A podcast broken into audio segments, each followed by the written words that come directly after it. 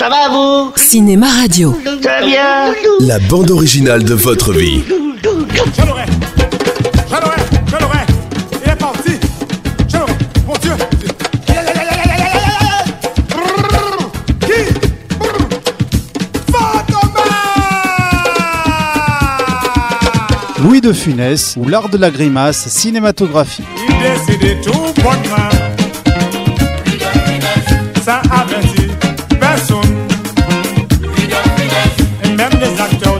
acteurs de cinéma. Aux Antilles ça fait nous la peine. 14e épisode, retrouvailles avec Bourville et la Grande Vadrouille.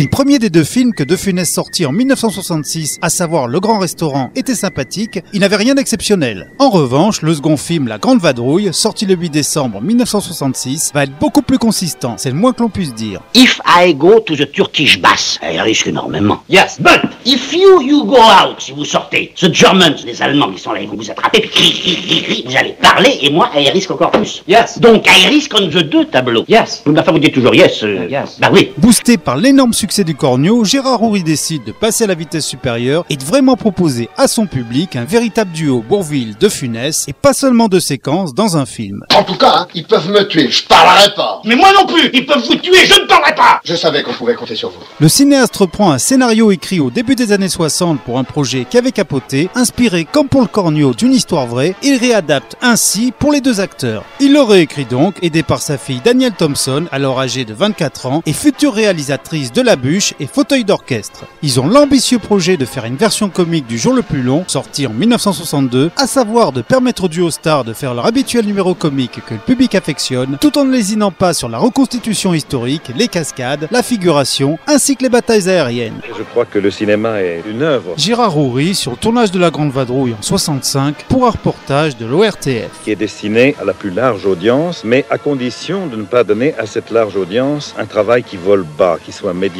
qui soit peu ambitieux. Et fait quasi unique dans le cinéma français pour l'époque, un réalisateur de comédie a cette fois-ci les moyens financiers qu'il faut pour arriver au niveau de son illustre modèle. Des planeurs. J'étais sûre qu'ils étaient encore là. Il n'y a pas d'hélice, hélas. C'est là que l'os. L'histoire, tout le monde la connaît, mais je vais quand même vous la rappeler, sinon je pourrais pas balancer des extraits du film. En 1942, pendant l'occupation, deux Français que tout sépare se retrouvent obligés d'aider trois parachutistes anglais à quitter la France sans se faire arrêter par les Allemands. Et c'est au bain turc qu'a lieu le premier contact des héros malgré Are you? You are? Where is big moustache? I don't know. And if you don't know, I don't know, no? I don't understand. You come with me to pick up Peter. No, you, you come with me to pick up Macintosh. And if you don't come, I... uh, Ah merde alors, comment on dit Comment ça ça merde alors? But alors you are French? You are not English? Non. Stanislas Lefort, joué par un Louis de Funès particulièrement inspiré, est un chef d'orchestre caractériel menant ses musiciens à la baguette. Vous l'avez? Merci messieurs, c'était très bien. C'était très bien. Vous, vous, vous, c'était bien là-bas. Vous, c'était bien. euh, Enfin, c'est comme c'est comme ça. Dites-moi, vous, on ne vous a pas entendu. On ne vous entend jamais. hein. Vous n'arrêtez pas de bavarder. Faites attention, faites très attention. Hein. Écoutez, j'ai une conception personnelle de l'ouvrage. Ce n'est pas assez triomphal, ce n'est pas orgueilleux. De l'orgueil, mon sang. Bon sang. C'est de la bouillie, tout ça. C'était pas mauvais, c'était très mauvais. Voilà, exactement. Alors reprenons.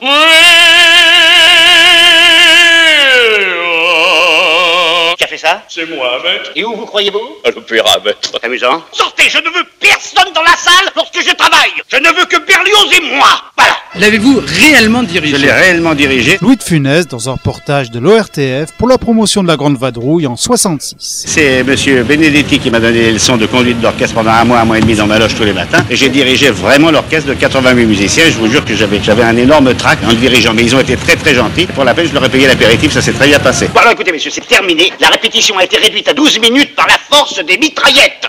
Ce soir, ça sera du joli. Et Augustin Bouvet, interprété par un Bourville plus mignon que la mignonnerie, est un sympathique prolo, peintre en bâtiment et amoureux de la fille du guignol, joué par Marie Dubois. Pendant la guerre, un peintre en bâtiment, charmant d'ailleurs, a rencontré une blonde, ravissante. Elle l'avait fait passer pour son mari, pour lui sauver la vie. Aujourd'hui, ça y est, c'est la victoire. Alors forcément, on s'embrasse, hein Augustin Oui, oui, j'ai raté, quoi. Mais la guerre n'est pas finie, Augustin. Vous croyez vraiment qu'il faut attendre la victoire? Il faut surtout aller dormir. Et cette fois, pour de bon. Marie Dubois, est-ce que vous avez des, des souvenirs de tendresse avec Bourville C'est un merveilleux conteur, c'était un homme d'une grande tendresse. Marie Dubois, dans les années 2000, pour une émission belge consacrée à la Grande Vadrouille. Si bien quand je suis arrivé sur le tournage de La Grande Vadrouille, j'étais un peu paniqué, puis moi c'est la première fois que je rencontrais euh, Funès, et j'avais un peu le trac devant lui. Bourville est venu me voir et il m'a dit, vous savez Marie, il est très gentil. Et puis il y avait une telle complicité, on s'amusait tellement. Moi, il y a une scène que j'adore dans le film, c'est la scène où on, on simule la scène du ménage. où on casse les assiettes. Ça va, ça va, on vient. Moi aussi, j'en ai marre Tais-toi et poison T'entends pas qu'il y a du monde, non La jouissance que je pouvais avoir, tout ce que je n'osais pas faire à la maison, je pouvais les casser, les casser. Moi, je fous le temps Raus Arrête, et peut-être tu te rends pas compte que tu te donnes un spectacle, non Je resterai pas une minute de plus avec ce crétin. Obligés de rester ensemble, les deux hommes au comportement diamétralement opposé ne mettent pas longtemps à entrer en conflit. Allons, en route. Debout, Stanislas Ne me dites donc pas de familiarité, voulez-vous? Mais ne croyez pas que vous allez me faire marcher à, à la baguette, moi, hein Écoutez, mon cher, dites-vous bien que nous ne sommes pas du même monde. Alors, entre nous, il existera toujours ça, voilà Mais qu'est-ce que c'est que ce crâne Faites attention, hein, faites très attention. Il faut dire que Stanislas fait preuve d'un énorme mépris de classe vis-à-vis de Bouvet, français moyen naïf et facilement impressionnable. Ayant vite compris qu'il pouvait capitaliser sur la gentillesse de son camarade, le fort en profite pour tenter de récupérer ses chaussures. Évidemment, c'est pas des chaussures pour la marche que vous avez là. Puisque vous me le proposez si gentiment, j'accepte. Quoi Que vous me prêtiez vos souliers. Bah, vous chaussez du combien J'ai du comme vous. Ah bon Ah, bah là, ça va mieux. Je vous rends vos souliers parce que j'ai peur de vous les agrandir. Ah, mais vous me les abîmez, dites donc. Et, et vous, mes chaussures, ça va Oui, c'est un peu large, hein. Ah, excusez-moi alors. Puis son vélo. Qu'est-ce qui se passe? Vous en faites un boucan. J'ai ma chaîne qui a sauté. Voilà. Je vais vous réparer ça. Ah, vous êtes en poté, hein. Eh, pour aller plus vite, vous allez garder le mien qui marche pas, et moi je vais prendre le vôtre. hein. Mais dites donc, ça fait deux fois que vous faites ça. Vous m'avez déjà pris mes chaussures, maintenant mon vélo. Eh ben alors, c'est normal, non? Excusez-moi. Mais Bouvet ne s'en laisse pas compter finit par exploser. Pourquoi c'est normal? Si c'est normal, c'est normal parce que... Oui, parce que je suis un manuel, sans doute. Eh bien, parfaitement, voilà. Mais vous savez, c'est pas de votre faute, hein. Ne croyez pas que ça va durer, hein, parce que j'en ai marre de voyager avec un mec comme vous. Fous le camp Vous me laissez tomber, hein. Vous cherchez un prétexte et vous l'avez trouvé. Égoïste Et tout ça, c'est à cause de vous. Comment à cause de moi? Il n'y avait pas besoin de faire les commissions des Anglais. Mais c'est tout de même pas eux qui pouvaient venir chercher Peter. Je m'en fous de Peter. Puis vous aussi, vous vous en foutez. Vous m'avez entraîné ici. C'est pour retrouver la fille du guignol. Oh, je vous en prie, hein. La fille du guignol Je vous interdis de toucher à la fille du guignol. Ah, puis j'en ai jusqu'à là, vous, hein. De- Débrouillez-vous, hein. Mal utilisé dans le cornio, la complémentarité du duo est ici fort bien exploitée par Horry. En effet, ce dernier avait très bien compris l'incapacité de De Funès d'exprimer d'autres sentiments que ceux de la colère ou de la supériorité en le confrontant à Bourville au jeu très émotionnel. Vous m'avez sauvé la vie encore une fois, je ne peux que vous remercier. J'en peux plus, hein. je suis fatigué. Si on reste ici, on va se faire prendre. Foutez-moi la paix, hein. Faire une dépression, celui-là. Je vais rentrer à Paris, je vais retrouver mon chantier. Vous le reverrez, votre chantier. Ben non, Mais si. mes pinceaux, des pinceaux en, en soie tout neufs. Eh ben, je vous achèterai une grosse boîte des gros pinceaux carrés. Allez, C'est des ronds qu'il faut, vous n'y connaissez rien. quoi. vous viendrez à la boutique avec moi, on choisira ensemble. Allez. Si Juliette était là, elle, elle saurait. hein. Vous le reverrez, la petite vie du guignol. Hein. Vous foutez pas d'elle, hein, parce que vous allez avoir affaire à moi, hein Excusez-moi, ça va mieux? Il me faudrait peut-être une deuxième. Dites-moi, vous n'en voulez pas une, vous Ah non, pas du tout. Mais tu vas l'avoir quand même. Sur le tournage, l'habituelle impatience de Louis pouvant à tout moment se muer en colère était tempérée par l'humour et la joie de vivre de Bourville. Et surtout, De Funès avait compris l'ampleur du projet de par les moyens mis en œuvre par la production. On a commandé du morceau et du volnais, si vous êtes curieux. Louis de Funès et Bourville dans un reportage de l'ORTF pour la promotion de la Grande Vadrouille en 66. J'en commandais plus que ça, moi. Ah bon Ah ouais. Mais lui, il Ah, est très il est riche. Il est jaloux, hein. Oui, je suis jaloux, c'est embêtant. Il est Et c'est vrai, d'ailleurs. Il aurait dû être croque-mort. mais bon. Mais j'aurais très bien fait. Ah oui Ouais, bien. Les croque-morts sont des gens très drôles de toute manière. Oui, mais comique à froid, naturellement. C'est le dernier film qu'on fait ensemble. hein. Au final, La Grande Vadrouille est dans le genre un film quasiment parfait. Si les numéros d'acteurs se taillent bien sûr la part du lion, on se prend à admirer des éléments que nous n'avons pas l'habitude d'apprécier dans les comédies françaises, encore aujourd'hui d'ailleurs. Et ce, grâce au scénario, ambitieux et complexe, mais grâce aussi à leur constitution historique, ainsi que les séquences d'action.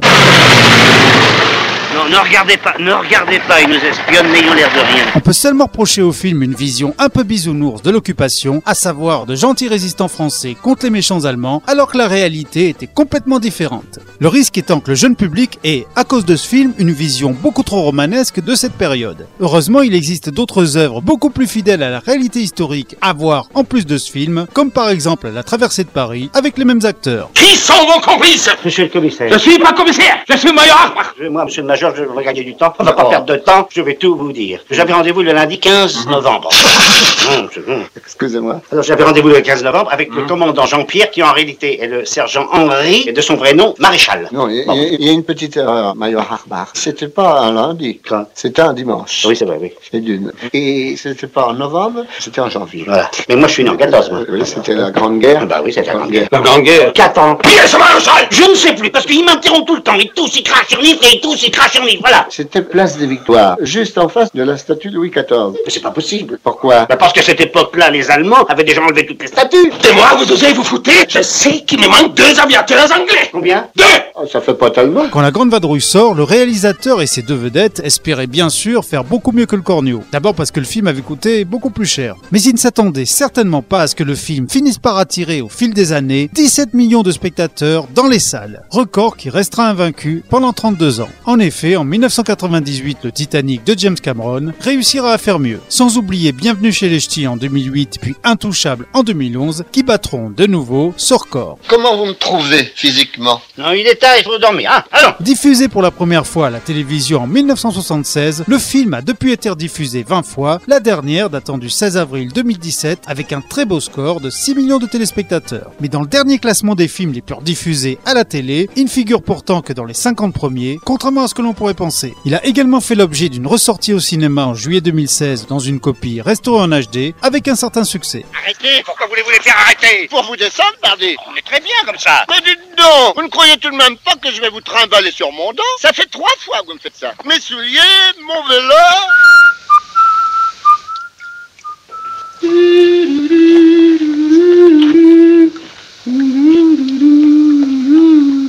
C'est déjà la fin de cet épisode, je vous retrouve très vite pour la suite de notre grand feuilleton consacré à Louis de Funès.